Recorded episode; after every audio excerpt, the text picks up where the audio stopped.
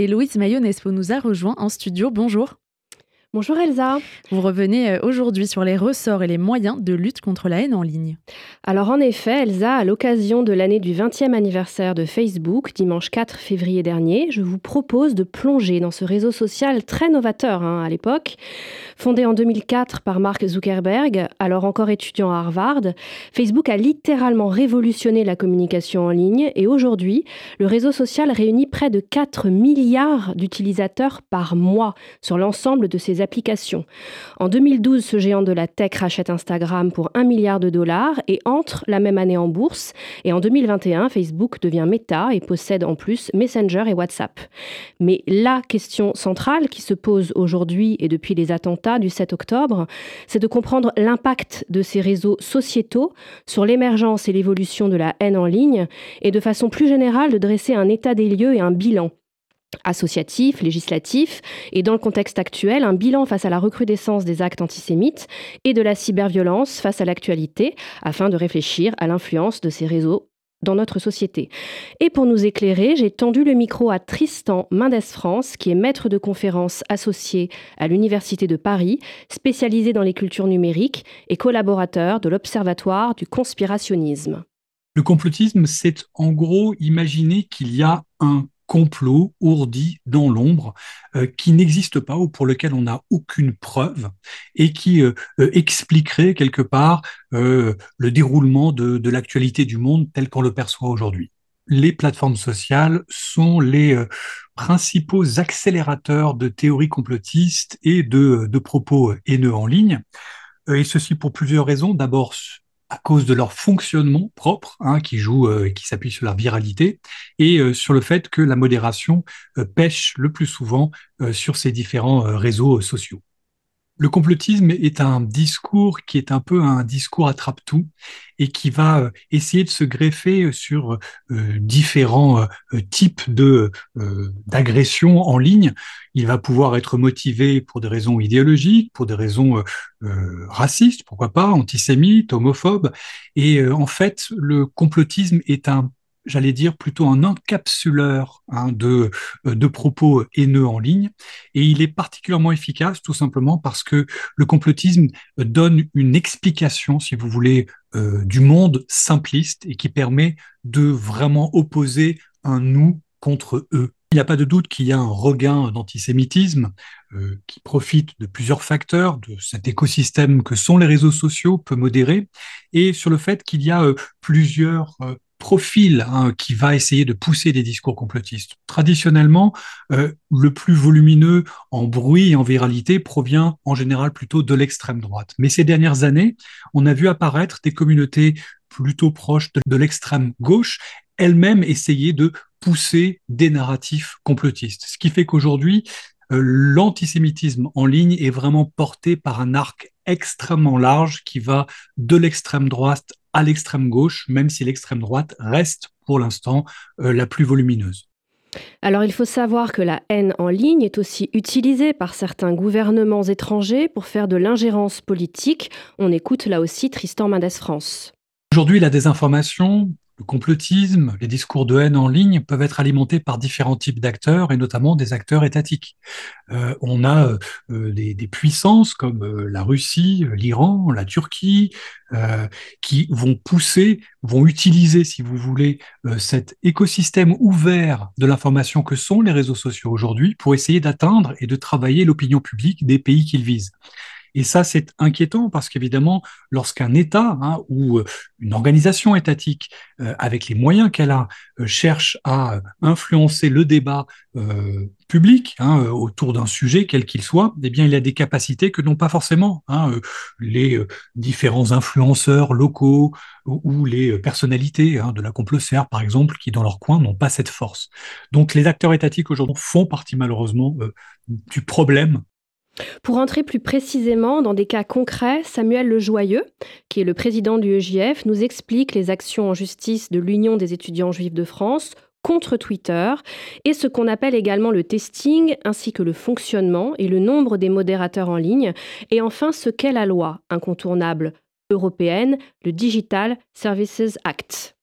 Nous avons fait euh, plusieurs euh, actions contre différentes grandes plateformes d'ailleurs, depuis, c'est pas nouveau, hein, c'est depuis les années 90, d'abord contre euh, les, les, les, fournisseurs d'accès Internet, puis euh, en 2001 contre Yahoo, c'était le premier grand procès contre, un, contre une plateforme Internet que nous avons gagné en France et que nous avons fait euh, appliquer la décision aux États-Unis. et puis 2010, euh, le grand procès contre Twitter. C'était à l'époque un hashtag un bon juif qui a servi de déversoir antisémite. À l'époque, il n'y avait pas de système de signalement spécifique à la haine et euh, Twitter refusait de livrer les données d'identification des comptes haineux à la justice. C'est les deux choses que nous avons demandées et obtenues euh, lors de ce procès. C'était une première mondiale.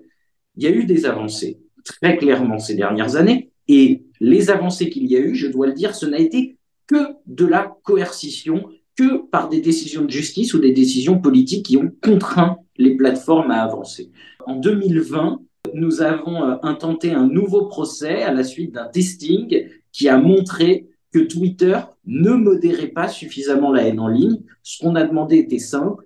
On voulait les donner un certain nombre d'informations sur la façon dont Twitter adresser le problème de la haine en ligne, le nombre de modérateurs francophones, leur formation, les algorithmes éventuellement utilisés, le nombre de euh, euh, contenus qui sont livrés à la justice toutes ces choses-là, qui sont des obligations euh, de Twitter et sur lesquelles il n'y avait aucune transparence.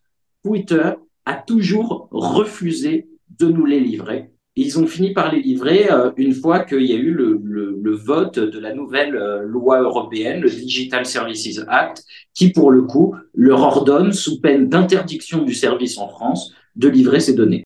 La question de la législation s'agissant de la haine en ligne, elle est compliquée parce qu'on a majoritairement des plateformes qui ne sont pas euh, hébergées en France, qui ne sont pas hébergées en Europe, qui sont soit hébergées aux États-Unis, euh, soit maintenant avec TikTok, évidemment, il y a encore un autre problème avec la Chine. Donc déjà, nous, dans nos différentes procédures depuis 20 ans, on a eu ce problème-là de déjà de l'applicabilité de la loi française sur ces plateformes encore à chaque fois qu'on fait une action contre la haine en ligne, les plateformes plaident le fait que la loi française ne s'applique pas. Donc déjà, on est face à des acteurs qui refusent d'appliquer la loi. Donc déjà, il faut régler ce problème-là. Pour terminer, c'est Rachel Flore Pardo, avocate et cofondatrice de SOPFICHA, une association loi de 1901 qui lutte contre le cybersexisme et les cyberviolences sexistes et sexuelles, qui nous explique une autre forme de haine en ligne, le cyberharcèlement, une forme de cyberviolence qui est très répandue aujourd'hui. Le cyberharcèlement, c'est une infraction pénale. Donc, c'est défini par notre code pénal. C'est le fait d'avoir des propos ou comportements répétés qui ont pour objet ou effet d'altérer la santé mentale ou physique de la personne qui les reçoit à l'aide d'un outil de communication électronique. Donc, c'est ça le cyberharcèlement. Les cyber... En fait, le cyberharcèlement, c'est une forme de cyberviolence mais les cyberviolences, il y en a toute une diversité qui recoupe d'ailleurs un certain nombre d'infractions pénales. Je pense notamment aux menaces en ligne, à la diffusion de photos à caractère sexuel euh, sans consentement, etc., etc. Et le cybersexisme, eh bien, c'est l'incarnation du sexisme en ligne qui se manifeste de différentes façons, et notamment par euh, les cyberviolences sexistes et sexuelles, qui sont donc des formes de cyberviolence qui visent des personnes en raison de leur sexe, en raison de leur orientation sexuelle, en raison de leur identité de genre. Mais alors, quel réflexe avoir si vous êtes victime de haine en ligne et de cyberviolence? Les réflexes, c'est euh, de signaler les contenus illicites, de garder des captures d'écran pour faire valoir ses droits et de ne pas rester seul, c'est-à-dire de s'entourer de ses proches ou d'acteurs associatifs, car euh, c'est vraiment des situations qui peuvent conduire à une forme d'isolement et c'est cet isolement qu'il faut absolument hésiter parce que euh, c'est bien souvent quand les victimes se murent dans la culpabilité et dans le silence que le pire arrive. Pour finir, il est indispensable d'aborder l'aspect législatif qui sert à réguler tout cet empire numérique et pour ça, nous possédons aujourd'hui la loi Marlène Schiappa, devenue aussi incontournable, et puis l'échéance des élections européennes à venir. Nous sommes à quelques mois aujourd'hui des élections européennes et ce sont des élections qu'il ne faut pas négliger, qui sont absolument centrales dans la possibilité qu'aura la France demain d'encore mieux réguler le numérique et d'imposer aux acteurs du numérique de faire face à leurs responsabilités pour les dégâts ou pour euh, les violences ou pour euh, les fausses informations qu'ils pourraient contribuer à diffuser ici en France et à travers toute l'Union la loi qu'a portée Marlène Schiappa en 2018 qui permet maintenant de sanctionner le cyberharcèlement en meute. C'est un outil qui est absolument déterminant pour prendre en compte toute une nouvelle forme de violence qui euh, sont permises par euh, les réseaux sociaux, c'est-à-dire le fait qu'une personne très suivie, qui est une communauté importantes euh, prennent pour cible une autre et on voit sa communauté euh, la harceler. C'est des phénomènes de harcèlement en mode qui n'existaient pas sur les réseaux sociaux et qu'appréhende cette loi. C'est notamment cet article du Code pénal qui a été utilisé pour sanctionner les auteurs du harcèlement de Mila, d'Eddie de Preto ou encore plus récemment de Magali Berda. Quand on regarde un peu les phénomènes de haine en ligne, on se rend compte assez vite que, euh, par exemple, le sexisme ou l'antisémitisme et le racisme au sens large sont des véritables boosters de la haine en ligne. C'est-à-dire qu'au moment de choisir leurs mots, les cyberharceleurs sont inspirés par les rhétoriques racistes, antisémites et sexistes. C'est absolument redondant. En fait, ceux qui se trouvent être la cible de violences en ligne sont ceux qui sont déjà dans la vie quotidienne victimes de discrimination. Et donc, réguler mieux Internet. Et pour réguler mieux Internet, l'Union européenne est absolument centrale. C'est un enjeu démocratique majeur pour que la liberté d'expression de toutes et tous, et notamment des plus vulnérables, soit garantie. Pour agir concrètement, donc, vous l'aurez compris, si vous êtes victime de cyberviolence et de haine en ligne, rendez-vous sur le site de stopficha.org qui explique très bien quoi faire et qui détaille toutes les démarches et les sites à contacter.